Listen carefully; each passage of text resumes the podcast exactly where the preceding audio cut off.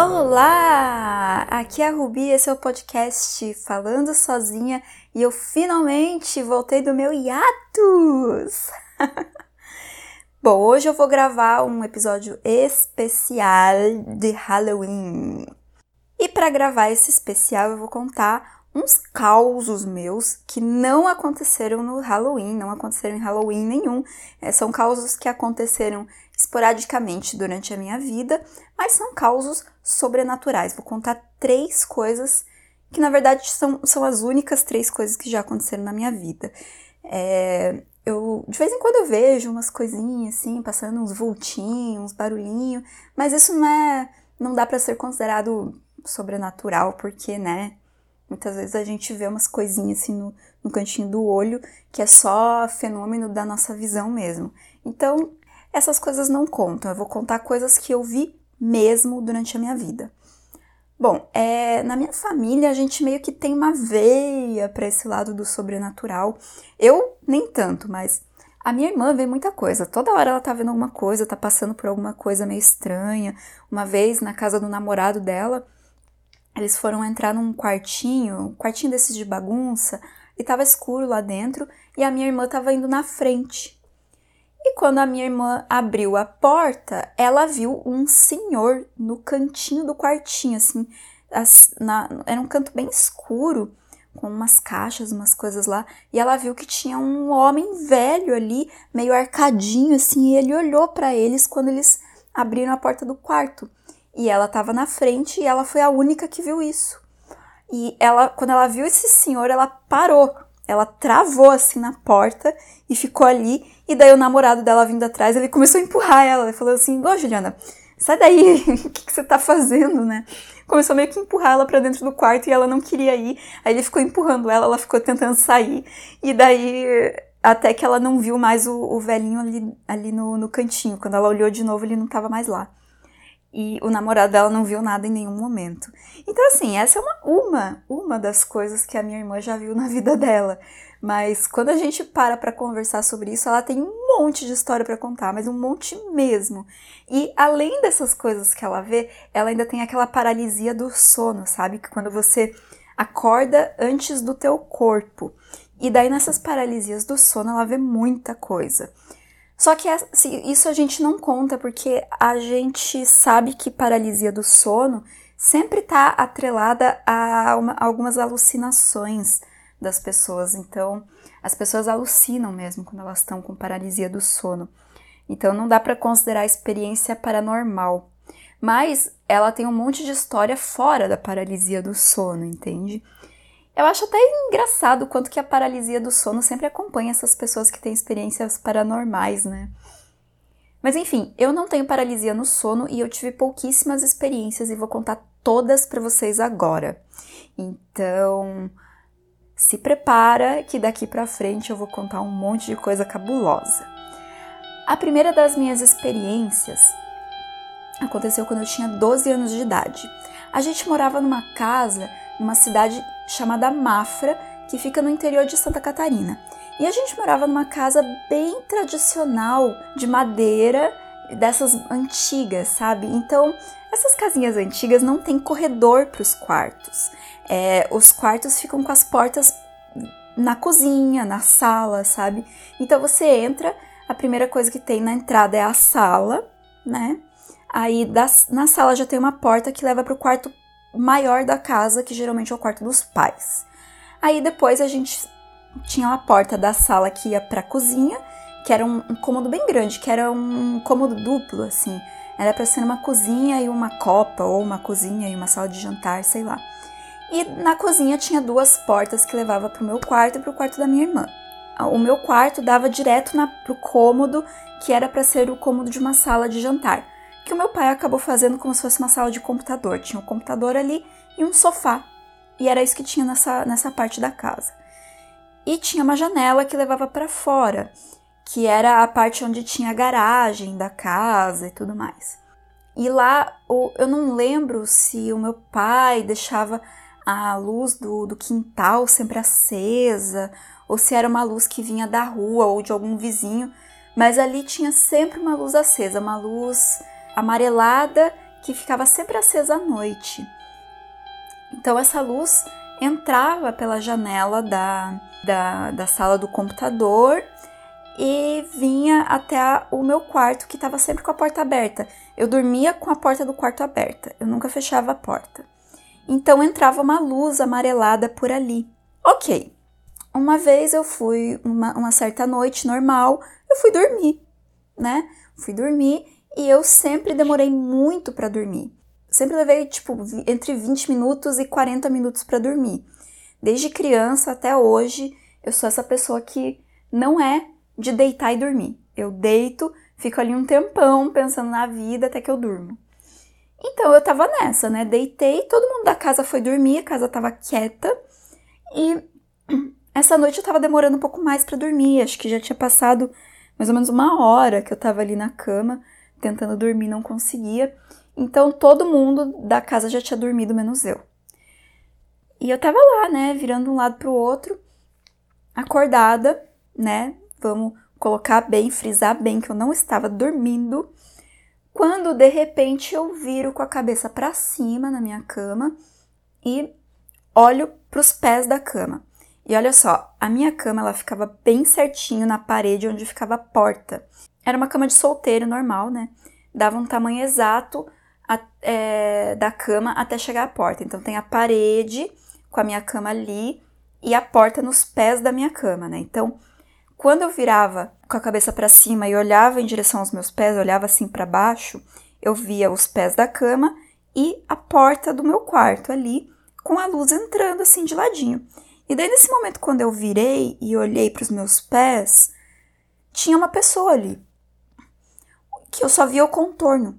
Eu só via o contorno dessa pessoa, que era uma moça, que ela estava como se estivesse de joelhos nos pés da minha cama, com as mãos na parte ali dos pés. Era uma dessas camas antigas, que tinha a parte da cabeceira ali de madeira, e a parte dos pés é igual à, parte, à cabeceira, só que mais baixinha, sabe? Então, a, essa mulher ela estava ali com as mãos nessa parte ali dos pés da minha cama, nessa mini cabeceira que tem que tinha nos pés, né? Eu não sei como é que chama isso. Então ela estava com as mãos ali segurando e ela estava de joelhos ereta assim, me olhando, só me olhando, com um rosto neutro. Só que num primeiro momento eu não percebia esse rosto. Eu só percebia o contorno. É como se tivesse uma pessoa ali e a, aquela luz que vem da rua tá batendo de lado na pessoa e tem o contorno que a luz bate. Só que eu só conseguia ver este contorno. Para dentro do contorno não tinha nada, era transparente, sabe? Não dava para ver a pessoa ali. Aí eu achei aquilo estranho e por um reflexo, gente, foi um reflexo. Não é que eu seja corajosa nem nada, muito pelo contrário. Eu sou super medrosa, assim, eu sou uma das pessoas mais medrosas com relação ao sobrenatural que você vai conhecer na vida. Mas por um reflexo, eu levantei na cama e cheguei mais perto para olhar. Eu não sei que eu não, na verdade eu não pensei em nada na hora. Eu só me virei, olhei aquele aquele contorno daquela pessoa e do nada eu resolvi levantar. E quando eu cheguei mais perto, aquela parte que estava transparente não era mais transparente. Eu via a pessoa ali. Era uma moça de uns, aparentemente uns 20 e poucos anos, uns 25, 27 anos, assim. Uma moça nova. Ela era loira, o cabelo um pouco para baixo dos ombros, enroladinho, como se tivesse feito um babyliss. Era algo assim, como se fosse era possível que fosse eu no futuro, sabe? Eu era loira também, sou loira, na verdade, né? Então era uma moça branca, loira, cabelinho meio enroladinho, um pouquinho abaixo do ombro, e ela tava me olhando, só me olhando.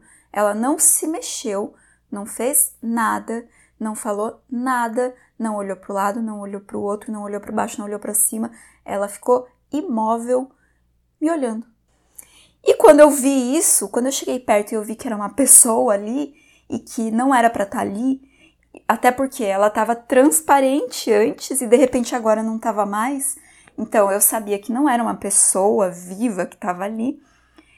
Na hora que eu vi isso, eu me toquei disso, Eu voltei, deitei de novo na cama e cobri minha cabeça com o cobertor. E fiquei lá algum, uns bons minutos coberta.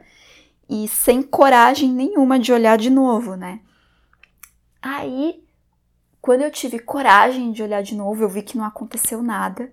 Ela não fez nada, não ouvi barulho nenhum, nada aconteceu comigo. Eu dei uma espiadinha de novo, assim, sabe? Uns minutos depois, tipo uns 10 minutos depois. Eu olhei assim de novo, não tinha mais nada ali. Nada, nada, nada. Aí depois disso eu tentei dormir. Passou um tempão, sei lá, mais uma hora, sei lá, e eu consegui finalmente dormir. E no dia seguinte eu acordei e contei para minha mãe, né, o que, que eu tinha visto, já que a minha mãe era a pessoa dos metida com os sobrenaturais, né, desde que eu nasci. Ela fala que ela vê coisas, né? Então eu contei isso pra minha mãe e a minha mãe, sei lá, não lembro o que, que ela falou. Aí depois de um tempo, de uns dias, ela me veio com uma história de que ela contou isso para alguém que conhece o, o local, conhece a casa há bastante tempo, ou se não sei se foi a dona da casa, que, que era uma casa alugada, né? Não sei se era a dona, se era alguma vizinha, não sei. Ela contou para alguém e essa pessoa disse que uma moça assim já tinha morado ali há bastante tempo e mas enfim, tinha uma história assim, que uma pessoa já tinha morado ali com, essa, com essas características e tal. E essa foi a primeira, coisa, uma, a primeira vez na vida que eu tive algum contato com algo sobrenatural. Agora vamos para a segunda história. A segunda história foi quatro anos depois, eu tinha 16 anos. É, 4, 12, 16. É, eu tinha 16 anos. Nesse momento eu já estava morando na minha cidade natal de volta que é Porto União, também em Santa Catarina. A gente estava morando na casa do meu avô. Foi uma época que a minha avó tinha morrido. Meu avô estava sozinho. Meu, o, o meu tio tinha morado lá um tempo, mas o meu tio já tinha se mudado, ele tinha casado novamente, né? E o meu avô ficou sozinho. Aí meus pais resolveram ir morar lá. Aí os meus pais fizeram um puxadinho para eles no fundo da casa e eu e a minha irmã ocupamos os quartos da casa, né? Tinha o quarto do meu avô, o quarto da minha irmã e o meu quarto. E beleza, um certo dia eu e a minha irmã estávamos assistindo TV na sala e hum, o filme que a gente estava assistindo acabou. Então cada uma foi pro seu quarto para dormir. Já era umas onze e pouco da noite, quase meia-noite, não sei. E a gente foi dormir. A porta do quarto estava entreaberta eu já não deixava mais a porta completamente aberta, como quando eu era mais, mais criança, né? Mas a porta estava meio aberta, tipo uns dois, três dedos entreaberta, assim.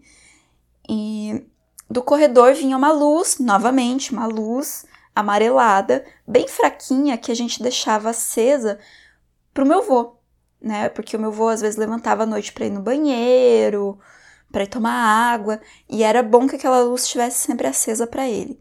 Era uma lâmpada bem fraquinha. E eu tava deitada na minha cama de solteiro, que ficava é, grudadinha na parede. É, a, configuração, a configuração do meu quarto era o contrário do que era na primeira história, que a minha, a minha cama ficava diretamente na parede da porta. Nesse, nesse quarto, a minha cama ficava no lado contrário, ficava na outra parede. Tinha a porta do quarto é, na parede da porta do quarto eu tinha uma, uma mesinha onde eu colocava umas coisinhas, e do lado dessa mesinha tinha uma cômoda um pouco mais alta com gavetas. No lado oposto tinha a minha cama, que ficava embaixo assim da janela, e então a minha a minha posição ali no quarto, não sei se eu tô me fazendo entender, mas eu deitada, eu ficava com a cabeça perto da janela e daí, em diagonal, em direção aos meus pés, tinha a porta do quarto que dava para a sala.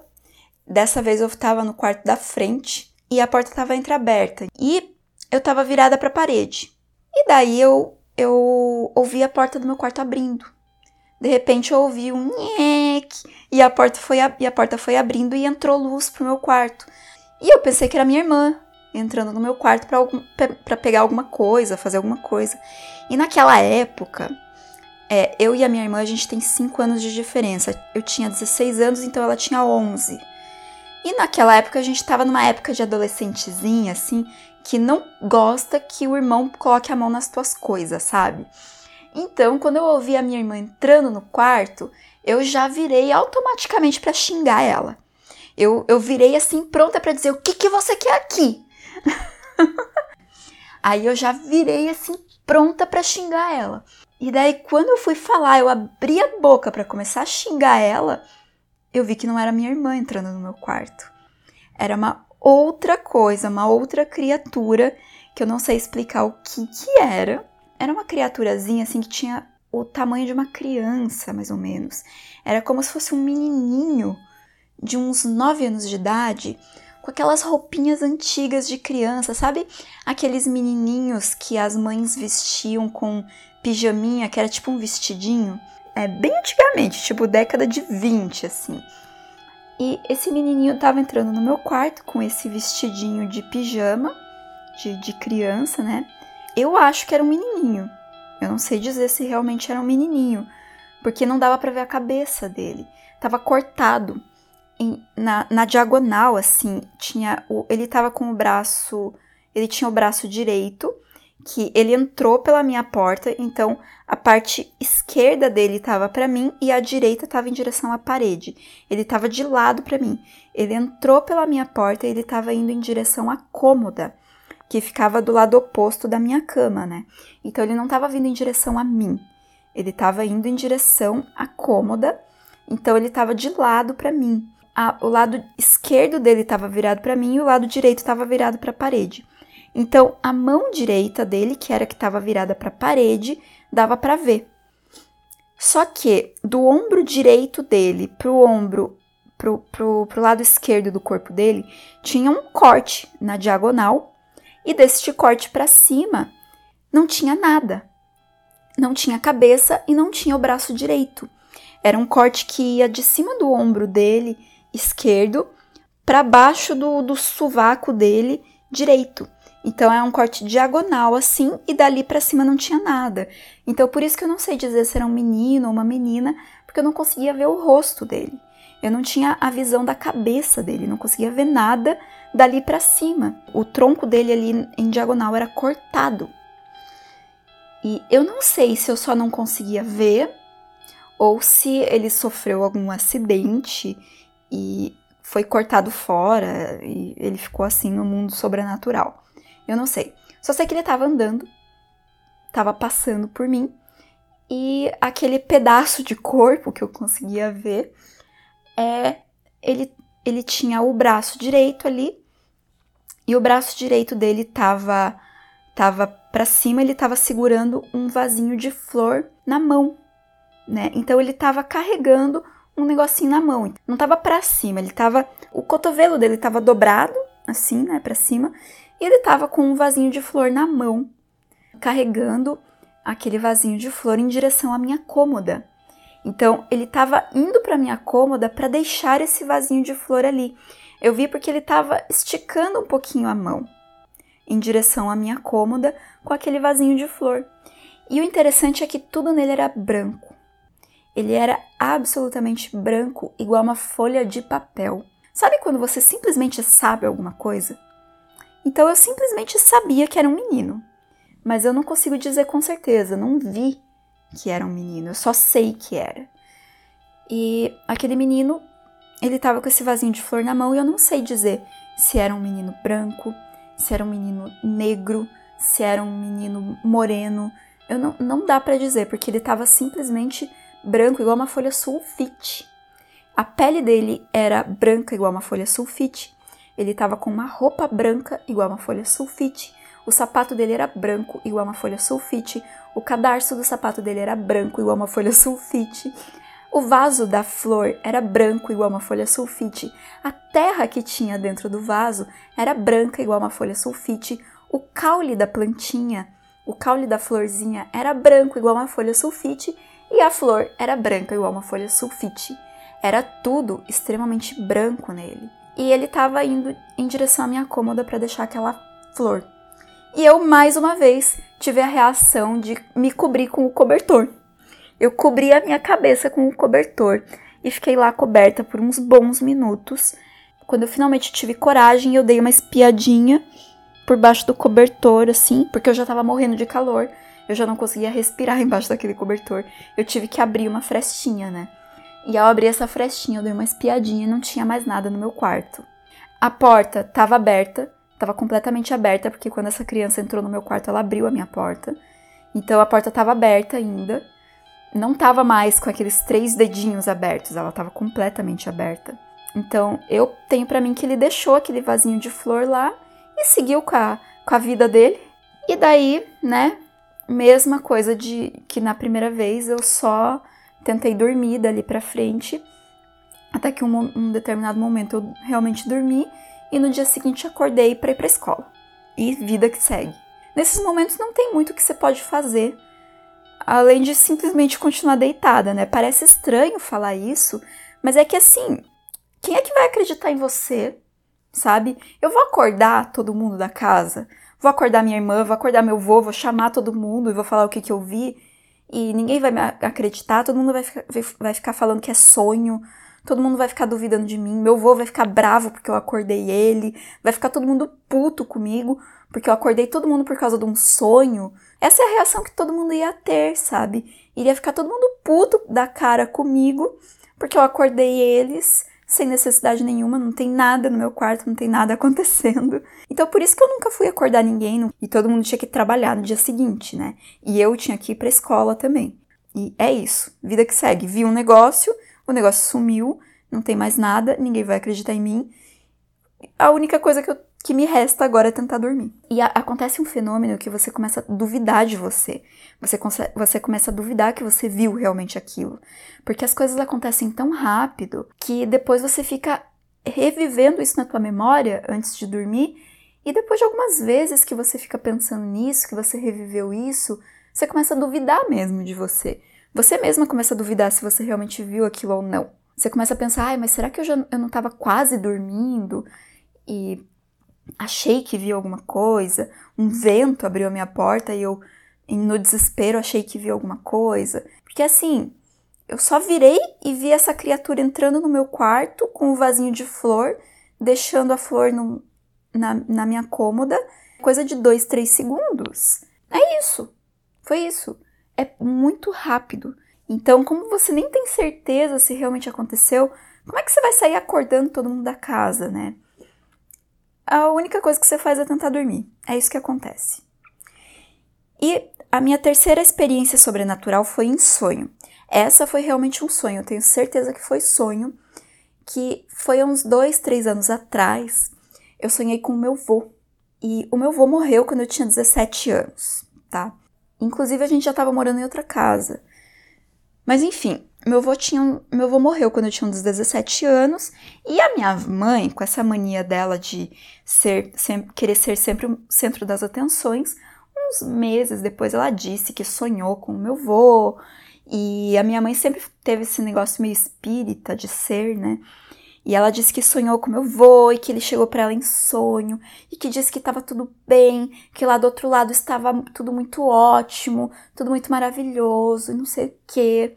Mas eu sempre achei muito estranho a minha mãe falar que sonhou com meu avô desse jeito, porque, primeira coisa, o meu avô nunca foi flor que se cheire.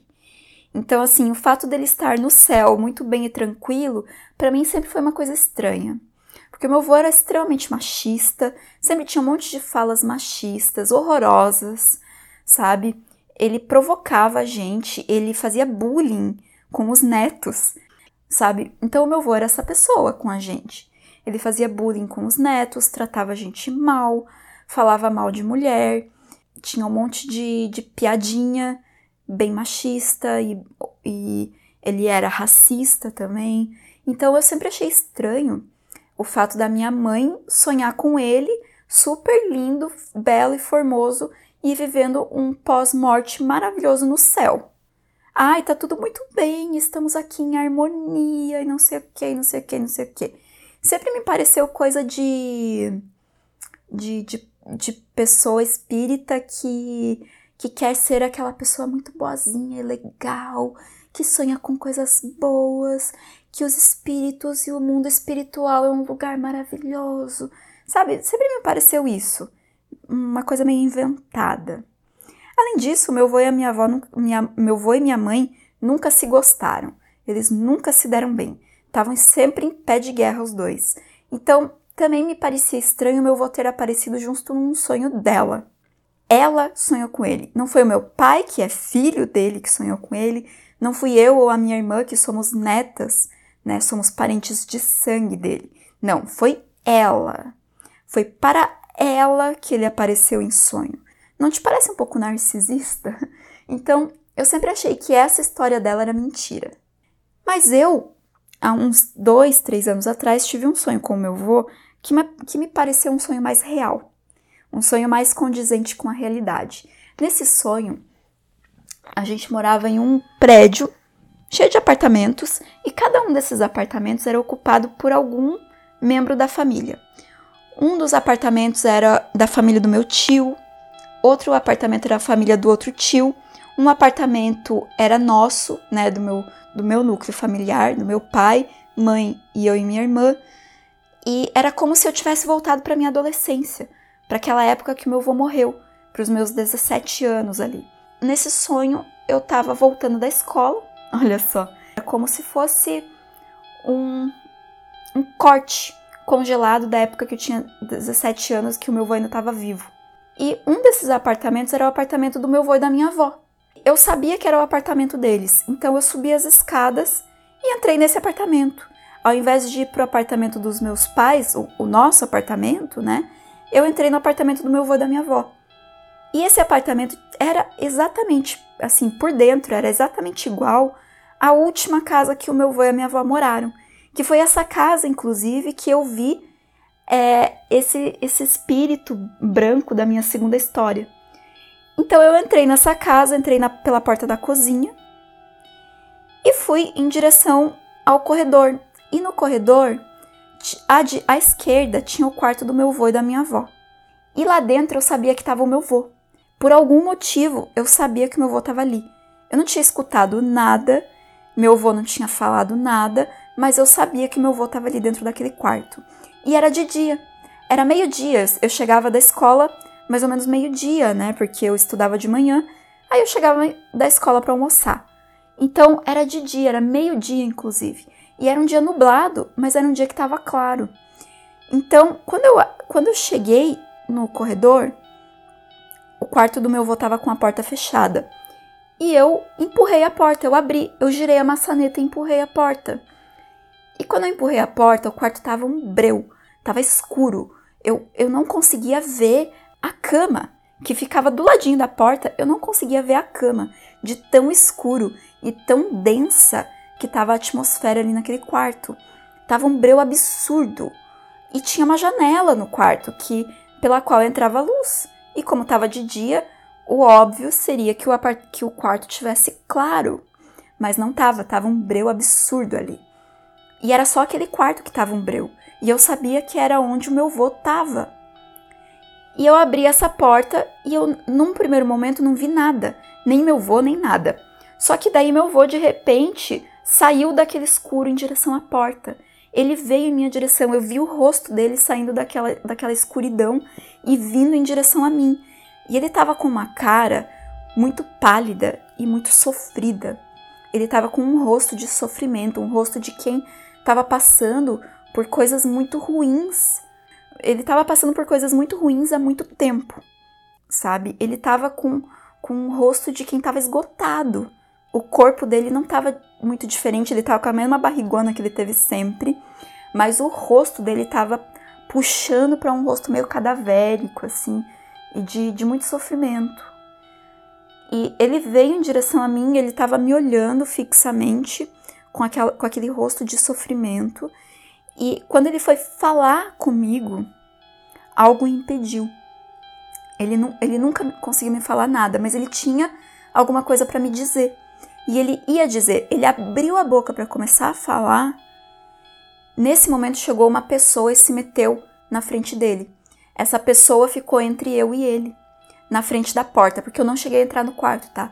Eu só empurrei a porta do quarto e fiquei ali na porta, fiquei no corredor olhando para dentro do quarto e o meu vô veio de dentro do quarto em minha direção. E daí nesse momento, essa outra pessoa, essa terceira pessoa, se meteu na frente da porta entre eu e o meu vô. Então, nesse momento, eu perdi a visão do meu vô porque essa pessoa ficou na frente. E era uma pessoa muito, muito alta. Mais uma vez, era uma pessoa que eu não conseguia ver o rosto. Era um homem super alto e o ombro dele dava no final da porta. A porta lá em cima, né? Era onde dava o ombro dessa pessoa. E o rosto, o, o pescoço dela e, o, e a cabeça ficavam para cima da porta. E como tava aquele breu absurdo, não dava para ver. Então, era uma pessoa que tinha, assim, entre dois metros e meio e três de altura. Ele é muito alto, era tipo o tropeço da família Adams. E ele era alto e largo. Ele tinha um tórax super largo e ele se meteu assim na frente do meu vô e tampou tudo. Ele tampou toda a parte da porta que eu tinha aberto. E ele também não falou nada comigo. Ele só ficou entre eu e o meu avô por tipo um segundo e fechou a porta. Ele pegou e fechou a porta na minha frente, assim. Eu tava com a mão ainda na maçaneta, a porta veio e fechou. Eu fiquei para fora no corredor com aquela porta fechada. E nesse momento eu entendi que eu não estava permitida a falar com o meu avô, sabe? De repente simplesmente entendi isso. E eu dei dois passos para trás e voltei em direção à porta da cozinha para sair daquele apartamento e ir para minha casa, que era onde era o meu lugar. Entendeu? Tipo, nesse momento, quando esse ser gigantesco apareceu entre eu e o meu vô e fechou a porta na minha frente, fechou a porta na minha cara, é, eu entendi que aquele lugar não era onde eu deveria estar. Não era permitido para mim estar ali e entrar em contato com o meu vô. Eu tinha que sair dali e ir para minha casa, para o meu lugar, onde eu pertenço. Entendeu? Eu entendi isso. E nesse momento eu acordei do sonho. E essa vez eu tenho certeza que eu estava sonhando.